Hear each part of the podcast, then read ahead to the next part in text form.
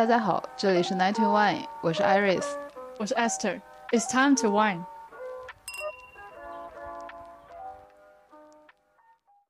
好，那么这一期节目呢，我们是来吐槽职场。希望我的领导还有你的领导不要刷到这个播客。对，希望我的同事也不要刷到。你同事或者领导听播客吗？我不知道哎，希望他们不听吧。我领导是听的，但是我觉得不应该不会推送给他。对我们这个节目的标签就是打上那种什么女性话题，不会听。打上男性结扎。哎呀，笑死！哦，对啊，我跟你讲，嗯，就是呢，我的领导呢是作息非常健康的人，经常会，因为他们起得很早嘛，嗯，他起得很早，睡得很晚，所以你经常在工作上，比如说早上七点醒来，你会看到他六点或者是五点发过来的消息。他，我我理解，对我理解他的想法应该是。怕忘了，所以先发给你，他也不急着你回，但他希望你上班第一件事情能看到并且回复他。但是我就是觉得一早上起来看着好晦气一样。我最生气的一次是有一天晚上十点多，那天白天我是整个人好像是出差了，所以就是那天白天我也很忙，搞到很晚才回家。然后晚上十点半左右，他给我发微信，他说第二天让我去一个客户那里。按理来说，就是要去客户边这边拜访的话，我们肯定是要提前准备一些东西，或者是至少不应该这么紧急吧？他就是直接晚上十点多给我发消息说让我去，然后因为他那边在等着我回复，所以我也必须要回复他。本来如果不是这种情况的话，一般来说他下班以后给我发信息，我都不会再回了，我会第二天再回。但是这件事情搞得很紧急，所以我就很不爽。哎，但是等一下。你嗯老板下班之后给你发的信息，你第二天再回，领导没有说过什么吗？没有，我们领导这方面还是 OK 的，那还蛮好的。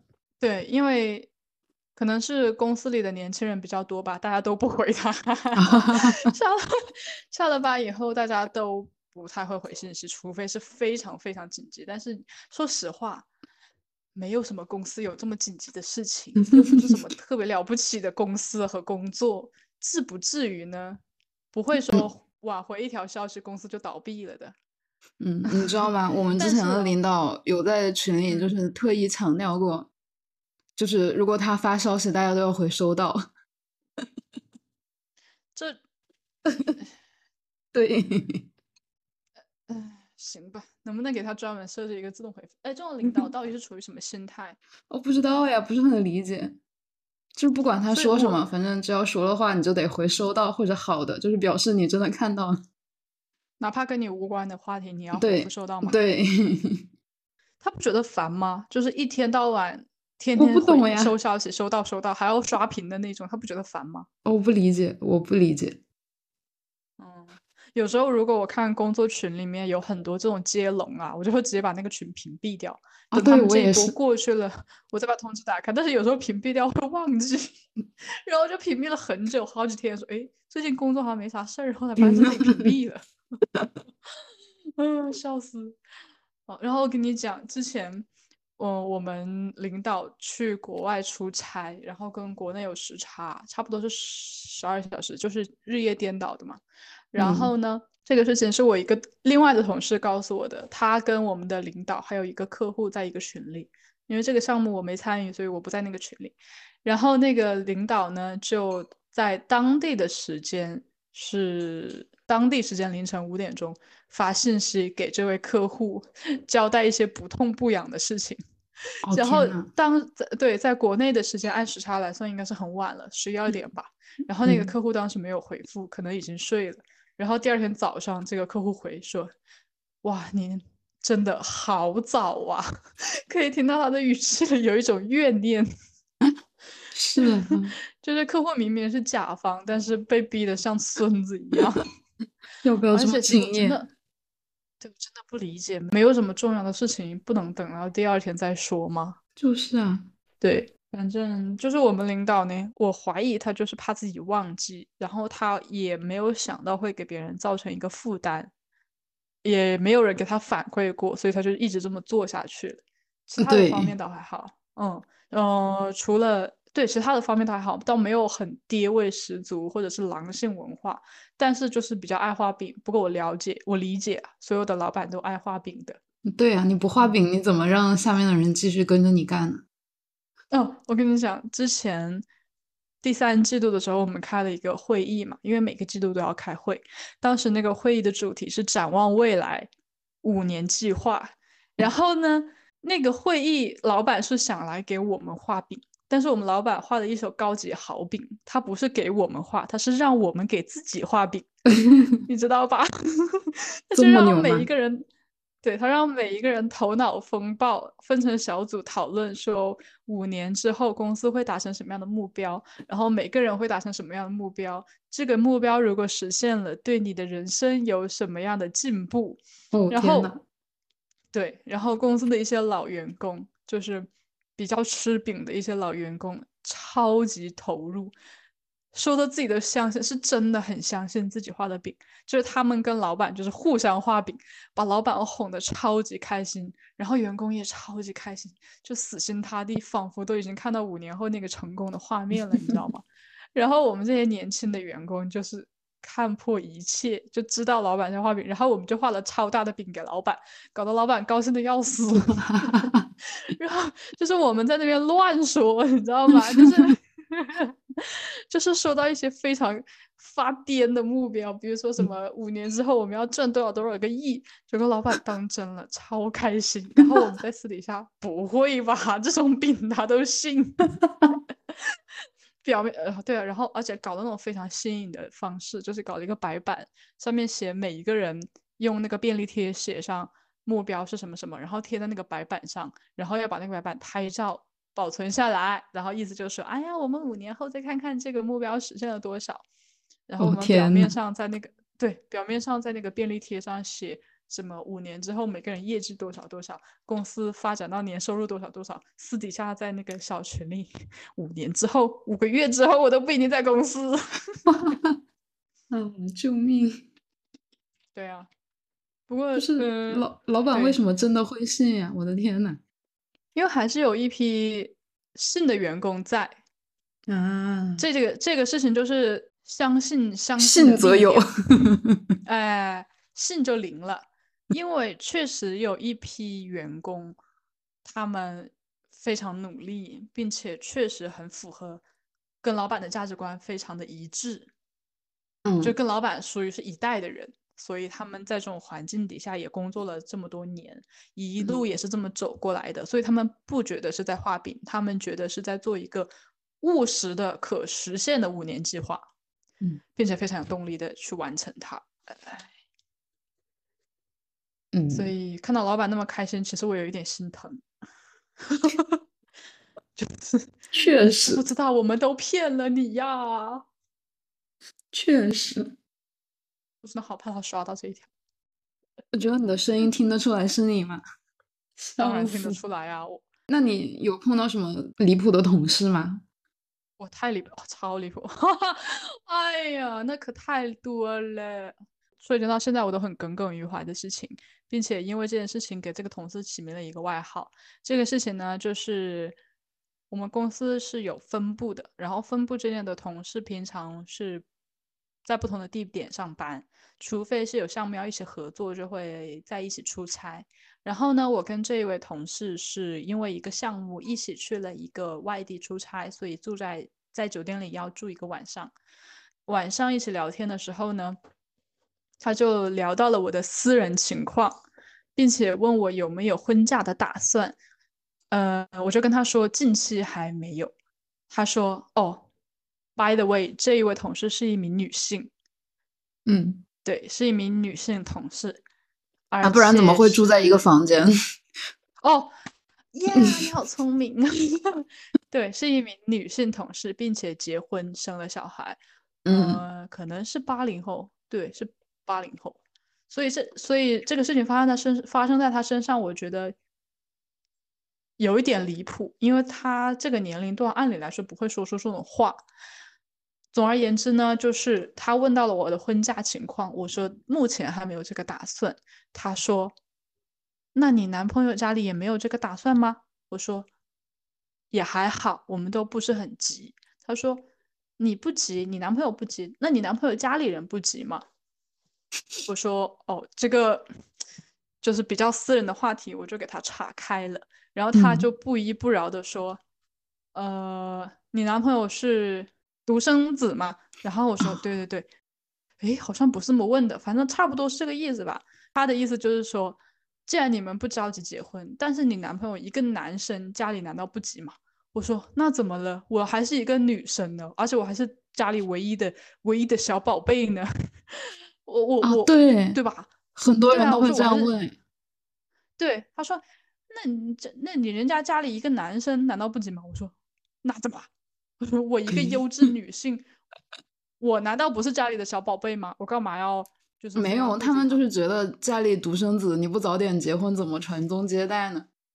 对，对他，他就是这个意思。然后非常离谱的事情发生了，我说，那我还是家里唯一的女宝贝呀。他说，哈，你一个女的，你都进不了你家族谱。我当时就是大脑萎缩了，我在那里，当时我坐在他面前，我突然一下子，我不知道该说什么，因为我非常的想笑，但是我又想解释。我又不知道该怎么解释，因为我在那一刻意识到了，我跟他是两个思想系统的人，你没有办法用，我没有办法用我的认知去干扰他的认知，所以在这一秒里面，我想了很多很多的事情，最后最后我决定沉默，然后他就 他就不依不饶的在说这些有的没的，反正就爹味十足的话，但是这件事情呢，我就没有跟他计较，因为我知道没有办法，就是你没有办法改变他的。价值观对对，但是回来以后，我就在小群里跟其他同事一起吐槽了嘛。然后这位同事现在就得到了一个外号，叫做“族谱。”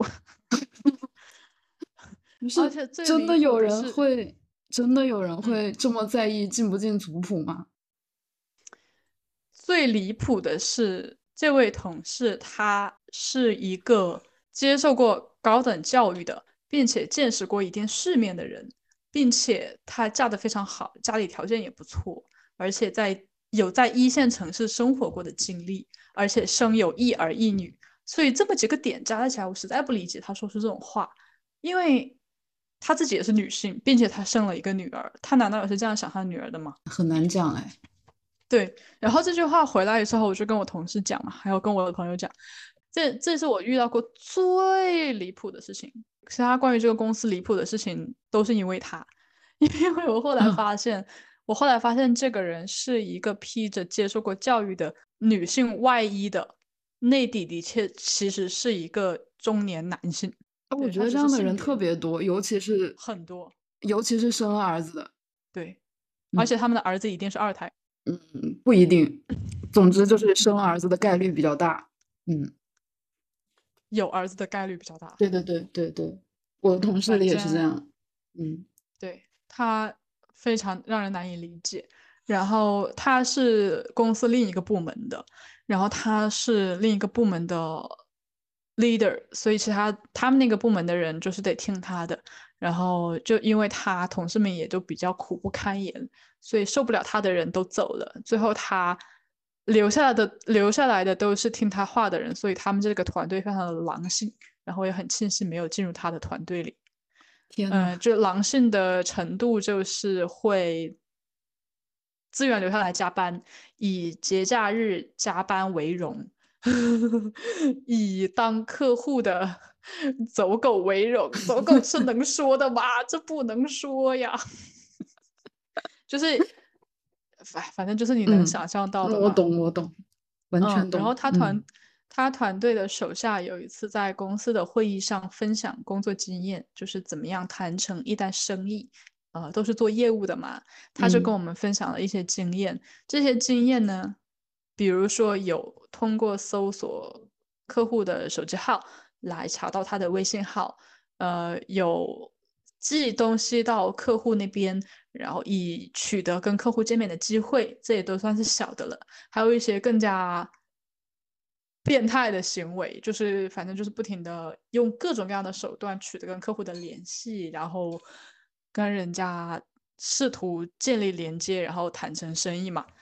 在私底下我们看来已经是跟踪狂的程度了，但是他们却非常骄傲有这种手段，所以我真的是有点害怕。我不知道为什么，我我感觉这好像是所有销售的常态，可能是我接触到的职场里销售都是这样做的。好的销售都是的，对，这种销售他的业绩一定会很好。对，以至于在你说出这个话之前，我没有意识到这有什么不对。你有接触过这种销售吗？就是你作为客户接受过吗？我没有，但是但是你知道，我妈之前是做那个就是采购这方面的嘛，然后她有很多供应商，就是逢年过节的会在我们家楼下堵她。这呃，这已经最基本的，对对，就是就是我觉得它是一件很正常的事情，就是很常见的事情，以至于没有意识到它有什么不对。其实是，其实就是属于一种大家都知道的吧，嗯。按理来说是不对的，对对对对对，其实是呢。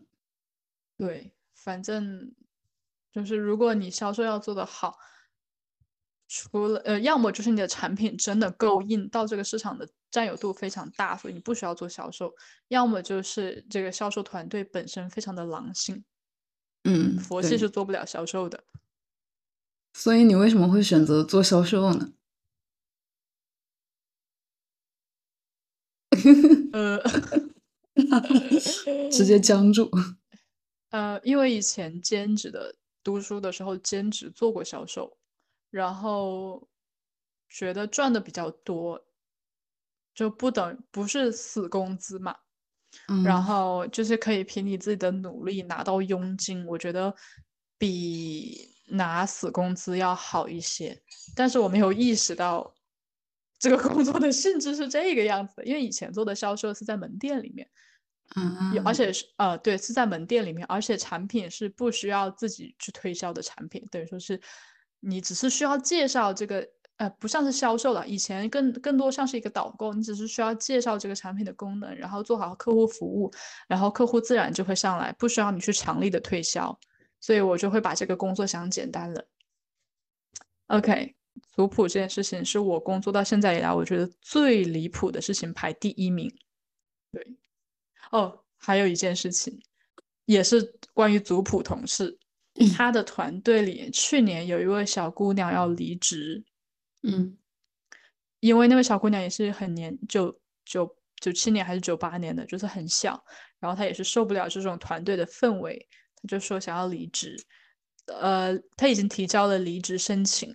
所以在最后交接的那么几天，跟他同工位的一个同事就说要中午请他一起去吃饭，当做是告别。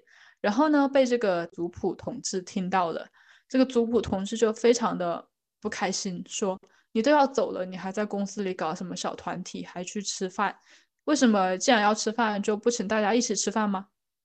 他说：“既然要吃饭，那就请大家一起吃饭。跟你又不是很熟，为什么要请你？” 呃，一一对，因为这个族谱同事是团队的 leader，所以大家没有办法，就说好吧，那全全部人一起中午去吃饭吧。然后呢，因为因为这个团队平常也会去聚餐，会有聚餐的习惯，就说那就一起去吃饭吧。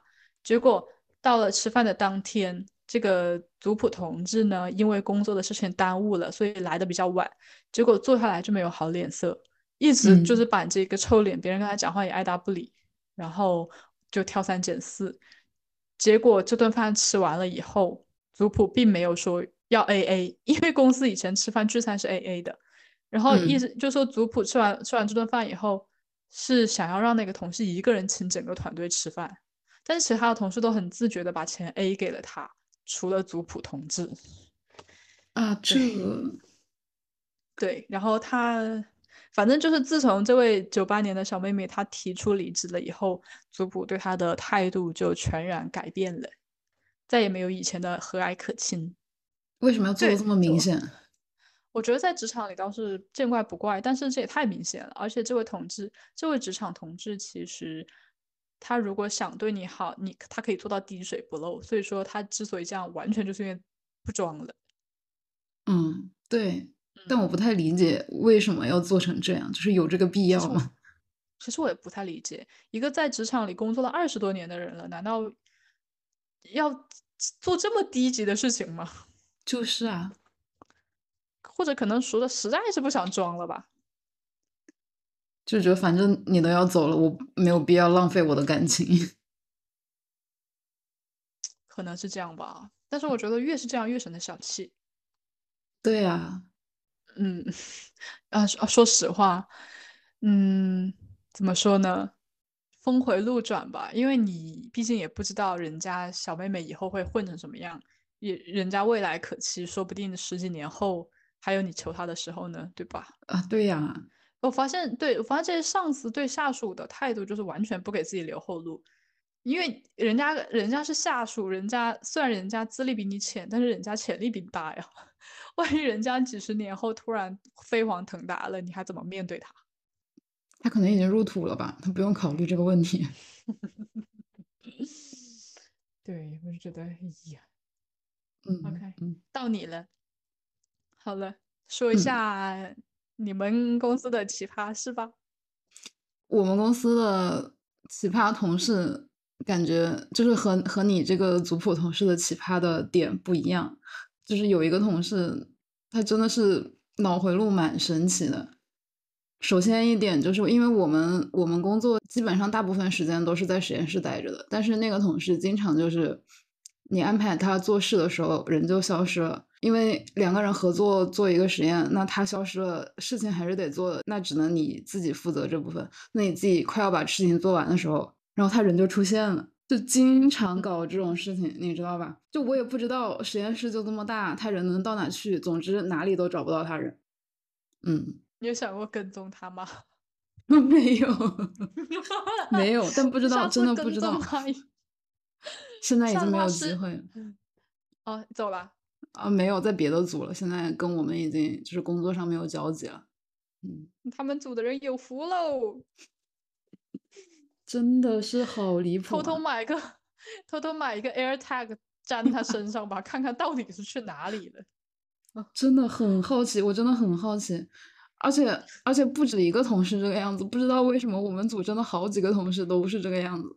哎，我我哎，我以前也碰到过这样子的人，嗯，上班的时候，嗯，以前我们就是兼职的时候是。就是就是之前说的兼职的那个关于导购的工作嘛，嗯，有时候呢店里来的人特别多，非常忙的时候，就是可能客户会排起来队，就是会排排队的这种繁忙的程度，然后一回头这名同事不见了，然后 因为我们那个门店每个门店后面不是有个小的储藏室嘛，有时候我们会在里面吃饭休息什么的。然后呢，有时候他不见了，我就会进那个小储藏室里找他。有的时候他在，有的时候他不在。他不在的时候，更是不知道跑到哪里去。他在的时候，我会跟他说：“哦哦，外面现在有人有点多，你要不要出来帮忙？”他就会有各种各样的借口，比如说：“哦，不好意思，我现在有点肚子痛。”我就呃，哦哦，是这么巧吗？是人多了所以肚子痛吗？然后他有时候会说：“哦，你你等一下啊，我要先打个电话。”问题是也没在打。要么就是等一下，等一下，我现在有点事，到底是什么事？你来上班，你的事情不是在外面吗？你在里面到底有什么事呢？这个就是非常好奇，就是很很莫名其妙。对，每每一个公司都有这种人。嗯嗯，对。然后，然后另外一个同事，他也是在就是正常工作时间经常会找不到人，但是快要下班了，他就会开始干自己的事情，然后一直干到晚上。他加班也毫无怨言，就是他也愿意加。甚至因为我们公司是有加班费的，但是你需要提那个加班申请，他甚至加班申请也不提，他不知道为什么，就是愿意，比如我们四点半下班，他愿意四点钟开始干自己的工作，然后干到晚上八点。他他不提加班申请，等于说是自费加班。对，他是不是单纯的不喜欢你们呢？我不知道。就是非常想要这份工作，但是很讨厌同事，所以只能用 这种方法避开高峰。就真的很离谱，因为和他搭档的同事已经跟我吐槽了一百回，就是说我不知道为什么，明明我可以早点下班的，但是他每次都要拖到那个时候才开始干活，以至于另外一个同事就是有时候需要搭档的时候，那他也就只能被迫很晚才能下班。哎，那好惨，他自自己这样就算了，他连累别人。对呀。就很难理解。我还想讲一下我说的第一个奇葩同事，就是第一个老是消失的那个同事。他不仅在工作上很奇葩，他在就是包括同事之间的交往上也很奇葩。他就是那种，我感觉他情绪其实不是很稳定，因为不止一次就是在午休的时候，他躲在自己工位上哭，我已经看到了好几回，嗯，不知道为什么。然后还有一次在午休的时候，不仅在工位上哭，还在那里就是摔凳子呀、拉抽屉，就是发出很大的噪音，让大家都注意到了他的异常。但是他边上的人问他为什么，他也不会告诉其他人。嗯，就是他想让人家知道他不高兴了，但他又不说为什么。嗯，对。到底是谁惹到他了呢？也不知道，不知道。就，但我也不敢问。但他很很，但很明显，很明显是想让别人知道他不开心。对，就是你说这么大人了，对 吧？你在办公室里，你拉个抽屉发出这么大的噪音，大家都会往你这里看的，对吧？还是午休的时候这么安静，是不是谈了办公室恋爱，然后想让他的秘密男友知道啊？没有哦，你说到谈恋爱这个问题，就是。他他有时候就是就是在在实验室里会跟其他同事聊天嘛，然后之前有一次他就问我问我的就是个人情况以及恋爱经历这种问题，然后就是我想大家聊的话，那肯定是他问完我我问我问他嘛，就是互相聊，然后他问完我我都回答完了之后，然后我我问他，他说哎呀你怎么这么八卦？然后我就不知道该说什么，就是我一瞬间愣在那里。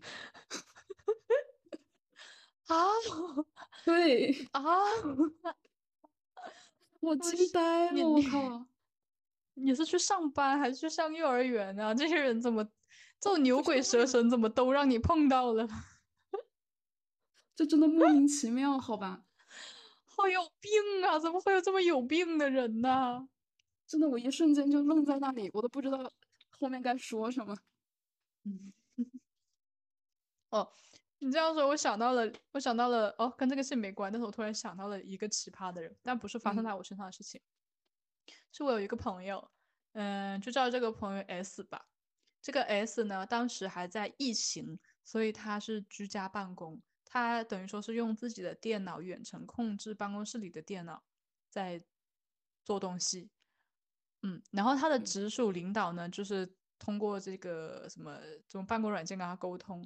然后有一次，他把做好的一个东西发给他的领导，他的领导说：“哦，你这样做不对，你需要用一个什么什么方法把它做出来，就是你这个图画的不对，你需要用一个什么，你要把它展现出来还是切割开的。”然后我这个朋友就说：“哦，不好意思，我不太会你说的这个方法，因为我因为他那个行业是有标准的嘛，也不是说你想怎么画就怎么画，它是有一个行业标准。他就是说请教一下他的领导，这个用标准的制图法是怎么制。”他的领导就说：“哎呀，这个你自己去琢磨，你去摸索啦，我不可能事事都教你的。”然后他就花了一晚上查查查各种方法，查到了，学会了以后，把这个图终于做出来了。然后第二天去上班的时候，发现他电脑上的历史记录，就是另外一台电脑上的历史记录 是怎么样画这个图。然后就是说他的领导当时也不会，然后用他的电脑在查。是不是有毛病啊？这些人好牛呀！我的天呐。对，反正就是这哎，这领导不知道怎么样当上领导。哎，其实我觉得领导当上领导不一定是因为业务能力方面有多突出，可能就是在别的方面可能会还是有他突出的地方，比如说会画饼，会 PUA 啊，对。而且其实我跟你说，真正特别特别会做业务的人当不上领导。是呢，嗯。嗯，因为在老板的角度来看，不是在老板的角度来看，因为领导他是要分精力出去管理的，他要管理团队。如果你的业务特别好，然后让你来当领导的话，你就做不了业务了。但是公司需要的是业务造成的资金收入。对，所以如果你特别会干活，你就有干不完的活儿。对，你不会干活就可以当领导。哎，对，你会来事儿就行。对对对。嗯，像像我们公司其实一很一般的公司都是业务业务团队里面业务最好的那些人都不是领导，这样他们才可以专心去做业务。嗯，对，嗯。哦，我想起来，哎，又是这个族谱同志的话的事情，其实挺多的。这个族谱同志啊，嗯但是我又不敢说太细，因为我怕他听到了以后知道我在说他。嗯 反正呢，就是这这个族谱同志有一次早上，嗯，其实每每周不是要开例会嘛，然后有一天。有一位同事，他因为小孩生病了，所以他处理这件事情，所以他上班的时候晚来了一两个小时。但是他是有跟这个族谱同志说的，不过他说的比较临时，就是说他已经迟到了，然后才啊跟这个族谱同志说说他要处理小孩的事情。当嗯时这个族谱同志什么事情都没有说，结果一周以后早会上，这位族谱同志说：“啊，那有的同事呢要请假又不提前说，搞得大家都很不好，调整工作安排什么的。”然后但他不点名道姓，所以那位请假的同事当场就怼了，说：“你是在说我吗？”嗯嗯嗯嗯 有人说你在说我吗？然后这个图，然后后来据在现场的人说，后来这个会议结束以后，族谱同志回到工位，默默在流泪。啊，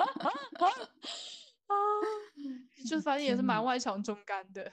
确实，对，但这种事情谁能避免呢？因为小孩生病的事情，谁知谁会提就是那我也不可能提前预知我小孩要生病或者我要生病啊，这种临时的事情。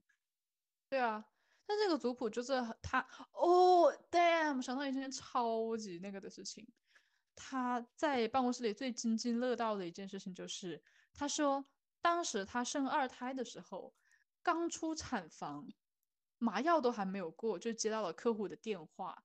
他说当时啊，我在床上，我整个人都迷糊的。然后呢，我就跟客户聊，我说你这个这个案子得怎么样怎么样，然后就谈成了一单生意。他就非常以以以以这个为荣，非常骄啊傲。但是我们平常听来，我们就说是不是有毛病啊？就是啊，就这是什么价值观呢？这到底是呃，然后他之所以会讲这件事情，是因为他跟我们聊另外一位休产假的女士，他说那位女士现在休产假去了，然后她回来以后工作薪资肯定不在岗位上，所以他们决定要从现在开始就规划起招人的事情。我说，可是生小孩这种事情，嗯就是人家要生还得生啊。他说，那我当时就不一样了，我生出产出产房的时候，我还在做生意呢。啊我觉得，嗯，那是不是有点过分了？对呀、对啊，但这件事情他超他他超级骄傲的，他在办公室里面说了不下好几次呢。啊，你说到这个，我想起来，就是去年去年十一月、二月份的时候，不是疫情还比较严重嘛？然后我们公司有个同事他阳了，但是他还坚持工作。就那个时候其实没有像像现在这么随意吧，就是发烧了还坚坚持工作，就是大家还是会觉得有一点害怕的。但是他发烧了还坚持工作，然后我们领导甚至还表扬他。那是因为你们领导没有被传染到吧？啊，对啊，就是我也不知道为什么，明明大家应该还是很害怕被传染的那个时候，你传染到他头上，看他还表不表扬，神经病！嗯真的好而且我觉得那个时候药超，那个时候的药超级难买的，如果对阳了真的就只能硬扛，如果没有药的话。你们公司有没有那个什么周报、日报之类的？啊，有的，有周报？我们没有日报，但是嗯有周报。嗯我我我跟你讲，以前疫情去年的时候吧，去年疫情上海不是封了一段时间嘛，对，然后上海的团队就就只能居家办公，所嗯以我们老板就开辟了一个每周公司所有的人都开会的传统，以前是没有的，因为以前天天见面嘛。嗯，所以是线上开会嘛？对，线上开会，并且要嗯开视频的那种。啊，对，可能是他没有安全感吧，他不知道大家都在都在忙什么，所以他必须得开、开嗯会。刚开始大家都还会分享一下，就是每周的工作，因为一周开一次。刚开始大家还会分享一下每周的工作的计划。那到后面封控封久了，其实没有什么业务了，就是因为客户那嗯边也在封着，就是那那几个月的业绩还还蛮差的。然后大家也都也都不能出去，这样然后大家精神状态越来越差。然后到后面真的没有什么开始好分享的了。嗯然后他就就就大家每一个人都分享计划都已经开始在乱编，就是在说一些很水很水的话，但是我们老板就是非常需要听这种水话，哪怕他也知道大家在乱编，但他就是非得开这个会不可。然后每一次开完会，大家都在私底下那个小群里面疯狂吐槽，说到底要干什么？而且最可恶的是，开这不是每个人每一个人都必须说嘛？那有嗯的人就会躲着嘛，就会一直说啊，那我到最后一个说。所以他有一个传统，就是第一个人讲完点名，第二个人讲，第二个人讲完点名，第三个人讲。啊，而且被点到的那个人还要说两句赞美上一个人的话。我的天呐，要玩这么尬的吗？所以你知道，有时候被公司里面被公司里面你特别讨厌的人点到，然后你还要赞美他是什么感觉吗？我谢谢你全家。对啊，有的时候我们会在小群里跟同事说啊，如果你到了你，你一定要点我啊，什么什么的。但是有时候你又就会被另外一个莫名其妙的人点到，然后你跟他工作没有任何的交集，或者说哪怕你跟他有点 beef，你怕他点到，你还要表扬他，你又不会怕表扬他，就只能说一些屁话，比如说呃，这个这个同事非常的工作非常的认真负责，就只能说这种屁话。嗯，然后有时候到后面就已经忍无可忍了。然后有的同事就是明显是那种天天上班在水的嘛，我们就故意阴阳他，我们说这个同事上班特别认真负责。然后明明很多 项目的事情他会推给我一个人做，我就会说，哎呀，在这个项目上他帮助了我好多，没有他的话我真的忙不过来。那 老板老板超开心，说，哎，整个办公室其乐融融。哎，有没有可能你们领导的心态就像那种，知道自己伴侣出轨了，但是希望他就是觉得他没有直接告诉他，反而是瞒着瞒着他，说明他对这段感情还是重视的那种人？有这么样的可能？有。就嗯，你明明知道大家都在编，但是还是需要大家编一下。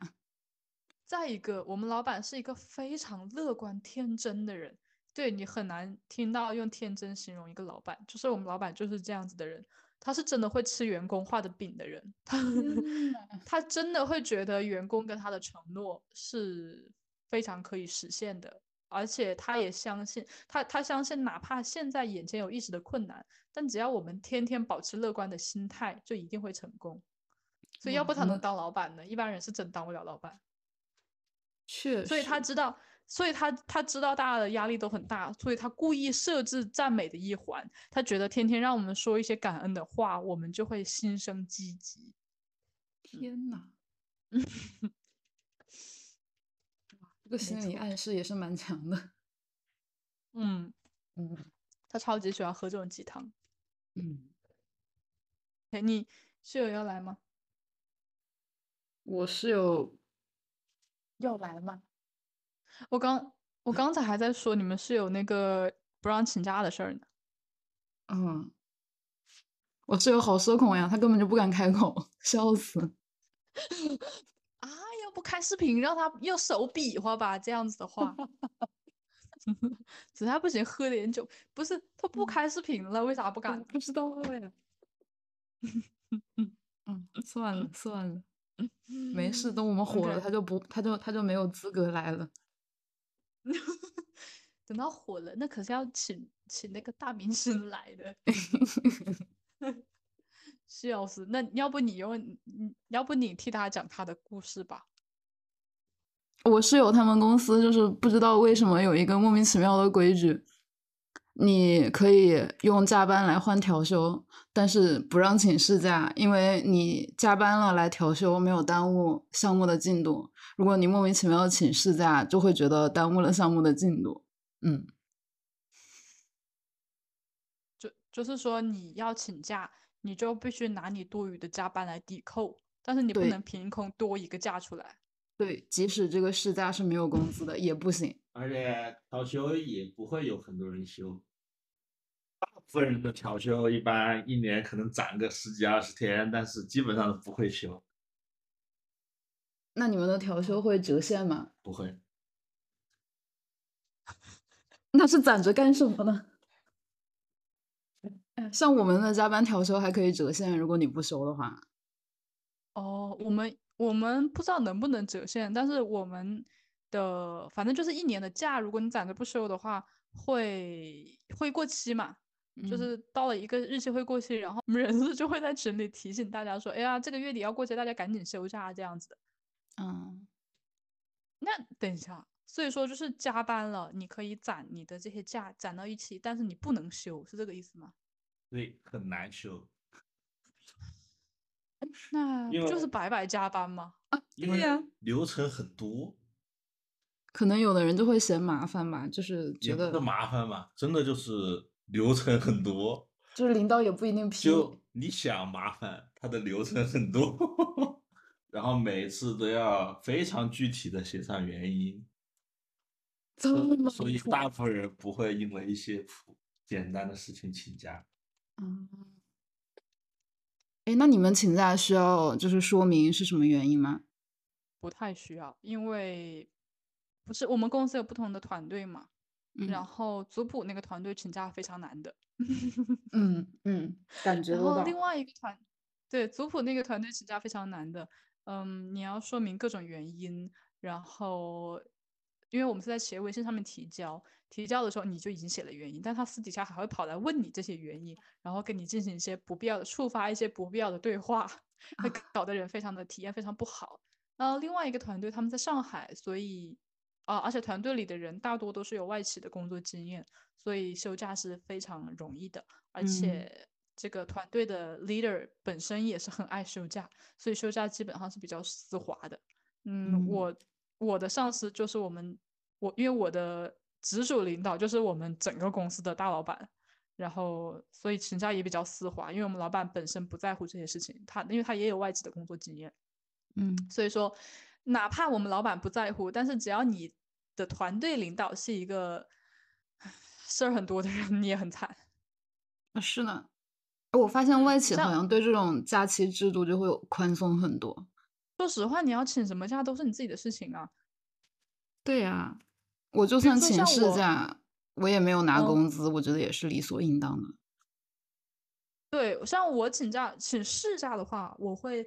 提前再私聊一下，跟老板私聊一下，然后我会提交一个申请。但是像休我该休的假，我就会直接在企业微信里提交申请。然后请假的理由一般就是休假，两个 两个字。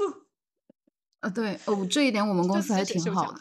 嗯，就是像我们提那种休假申请，没有人要求你一定要写原因。嗯，你们是国企吗？不完全是。你你室友是国企吗？以前是，现在不是了。那我觉得，呃，但是我觉得这个不太，我不太敢说的，呃呃，我反正我能说，你看看看要不要剪进去吧。嗯，就是因为我们是民营企业，所以老板还是很怕吃官司的，毕竟在上海嘛。然后，如果真的有哪一个员工不让他休假，他肯定是违反合同，那他就可以去告老板，或者是申请劳动仲裁。那其实私企的老板还挺不想吃这种诉讼的。所以，那如果是国企的话，可能就不太在意这些事情。哦，其实不一定，我觉得就是可能因为你们公司在上海，就是大城市，可能还是会规范一点。包括像社保公积金那些，上海交的都会比较规范。像武汉，真的就是小棉被，你知道吗？这是可以说的吗？我不知道，就是真的。你在武汉找一个双休，然后交五险一金的工作，堪比。怎么说？总之就是很难了。在在杭州也是啊，啊，不知道为什么。对，那个就还还其实还得看公司，所以我是觉得，你公司要是不好，就趁早跑路，没有别的原因，你不能等老板觉醒，你得自己跑路。是呢，我觉得这一期时长差不多，嗯，但这个话题真的很容易聊久哎。是的，就是你怎么聊，总聊总能想到更多的事情。没事了，到时候给这一期节目单独开一个专辑。嗯，那今天我们暂时先聊到这里，这是目前的第一期。那今天的话题就聊到这里，晚安，睡 了睡了。